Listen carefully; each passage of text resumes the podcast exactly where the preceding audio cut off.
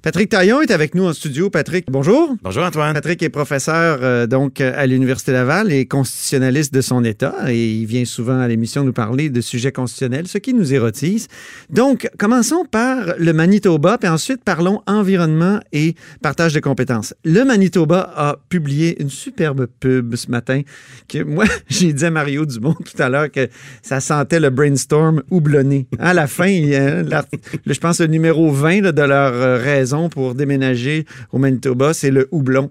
Euh, tu voudrais nous rappeler certains faits de, non-protection des minorités ben, ou même d'oppression des minorités au Manitoba? C'est toute l'ironie du sort, hein, parce qu'à la fin du 19e siècle, il y avait vraiment un tournant autour de 1890. Le Manitoba, c'était supposé d'être le nouveau Québec. C'était supposé, après la, rébellion de, de, de Louis Riel, l'insurrection, ils ont négocié des termes pour que les mêmes garanties linguistiques et religieuses s'appliquent au Manitoba que celles qui existaient au Québec. Et autour de 1890, quelques années plus tard, promesse déçue, on s'est mis à, revenir sur ces acquis-là. D'abord, ils pendent Louis Riel oui, en 1885. Ensuite, on revient sur les promesses en 90. Et comment on va s'y prendre au Manitoba pour fermer les écoles catholiques, mais on va y aller subtilement. On ne dira pas il est interdit d'avoir des écoles catholiques.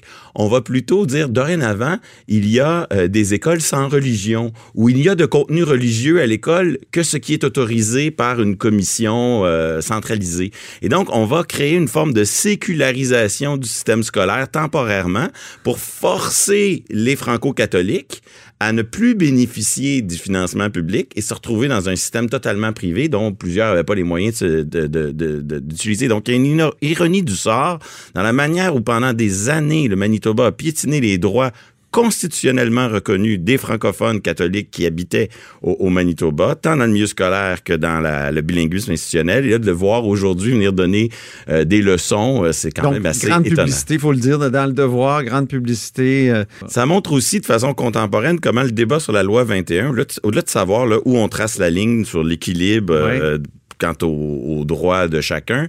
Ça pose vraiment une question. Est-ce que c'est un débat euh, proprement euh, québécois, comme, euh, comme on l'a vécu un peu durant l'élection fédérale?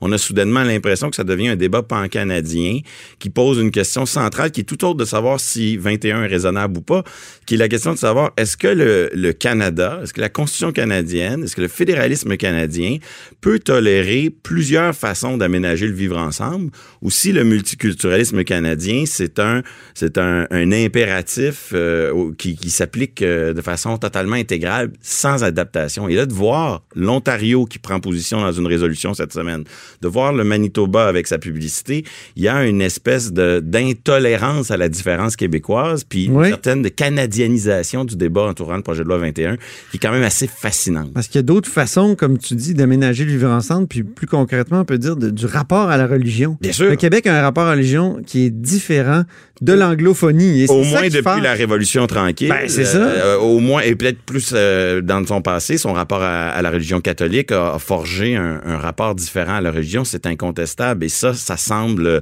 euh, être mal compris, je dirais, dans le reste du pays. Deuxième sujet maintenant qui est plus proprement constitutionnel, ben encore, ben qui porte, ouais c'est vrai, qui porte sur euh, le partage des pouvoirs. Le partage des pouvoirs, c'est central à la Constitution canadienne. Euh, par exemple, qui a euh, le pouvoir en matière d'environnement Or, le gouvernement du Québec s'est résolu à s'adresser à la Cour suprême. Pourquoi? Pour faire respecter ces lois environnementales dans les installations portuaires de la capitale. Donc, dans le port de Québec, il n'y avait pas moyen de faire respecter ces lois parce qu'on disait que les ports c'est de compétence fédérale. Oui, une décision récente de la Cour d'appel qui euh, donne en partie tort à Québec et le gouvernement euh, québécois qui décide d'amener le dossier en Cour suprême. Euh, grosso modo, c'est c'est toujours un peu le même problème et ça va être déterminant les prochaines années pour la capacité des provinces de protéger l'environnement. Quand on a une activité, une entreprise qui est de compétence fédérale, dans quelle mesure cette activité-là, elle échappe à l'application du droit provincial? Ouais. Euh, que ce soit un éloduc, la construction d'un aéroport ou des activités au port de Québec, dans quelle mesure euh, une ville ou une province peut arriver puis dire, ben nous, on a euh, des exigences environnementales, des exigences en termes de protection... aménagement, du, aménagement territoire. du territoire, etc etc. Vous faites ce que vous voulez. Vous construisez vos antennes, vous construisez vos, vos aérodromes. vos aérodromes où vous voulez. Et là, le critère, depuis 2007, la Cour suprême avait dit il faut, euh, il faut rebalancer les choses un peu en faveur des intérêts des provinces là-dessus.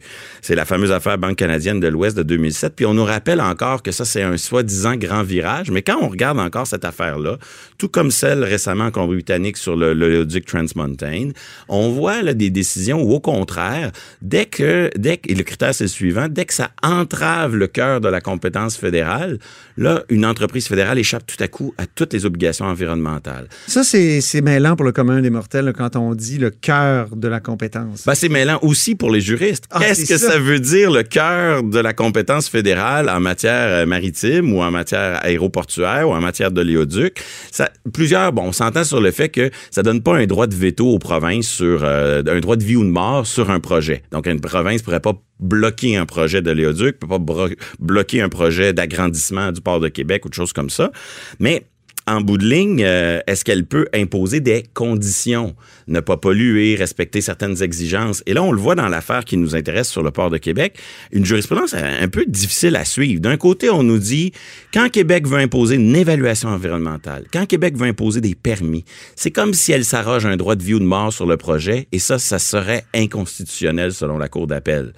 Euh, ça serait une entrave au cœur de la compétence. Et à l'inverse, ça c'est positif pour le gouvernement du Québec, on lui dit, quand vous imposez des normes générales pour encadrer euh, le rejet de contaminants, quand vous encadrez... Mettons des poussières rouges. Des poussières rouges. Dans, la, ben, ces normes-là ces normes pourraient s'appliquer. Et là, on voit tout le paradoxe. C'est comme si le fédéralisme et l'environnement, quand il s'agit de d'agir de façon préventive, évaluation, permis, là, on dit Québec, vous n'avez pas d'affaire là-dedans. Quand il s'agit d'évaluer après coup, une fois que le mal est fait, ah là, les normes générales qui, qui protègent ont, une incidence. Mêlant on voit que ça varie beaucoup. Hein. En matière fiscale, on tend pas à on additionne les normes provinciales et les normes fédérales. Hein. L'impôt de l'un plus l'impôt de l'autre. Pourquoi il n'en serait pas de même en matière environnementale? Là, on le voit, tant sur la taxe sur le carbone, il y a un dossier qui s'en va en Cour suprême, sur le dossier de l'éoduc Transmontane, sur ce dossier qui concerne le port de Québec. Ce sont tous des dossiers où se croisent le conflit fédéral-provincial et le conflit pro-environnement ou pro-économie, pro-développement mmh. économique. Et y a, à date, il y a une seule constante Mhm. C'est que dans tous les dossiers en cours d'appel, c'est le, c'est la tendance pro-centralisation qui l'a emporté. Parfois ah. en faveur de l'environnement, la taxe sur le carbone a été validée par les cours d'appel. Parfois en défaveur de l'environnement, comme dans le dossier du port de Québec, comme dans le dossier Transmontane. Donc on a comme une espèce de, de croisement entre euh, les intérêts environnementaux puis l'équilibre des pouvoirs. Et cette espèce de critère de l'entrave dont je parlais, il faut pas que ça porte entrave à la compétence fédérale, puis de voir voir le fédéralisme comme si dès que c'est fédéral, tassez-vous de là, on arrive, puis il n'y a plus rien qui s'applique à nous. Ben c'est une vieille conception qui a peut-être été utile pour construire un chemin de fer il y a une centaine d'années. Mais qui est ramené à l'avant-plan. Euh, qui est très, très inutile lorsque vient le temps de... Je pense à l'aérodrome de Neuville, moi, oui, oui, où ça a été de façon sauvage. oui, oui, tout à fait. Quand vient le temps de défendre des intérêts en termes euh, de protection de l'environnement, protection de l'aménagement du territoire, de nier tout mot à dire, euh, toute, considération pour, pour les provinces et les municipalités, ça me semble une conception dépassée. Les tribunaux le disent, mais quand vient le temps d'appliquer, on sent qu'ils restent collés à leurs vieux, à leurs vieux critères et à la vieille jurisprudence. Ok, c'est bien dit. Merci beaucoup, Patrick Tarion, professeur de droit à l'Université Laval et euh, constitutionnaliste ici, à la haut sur la colline.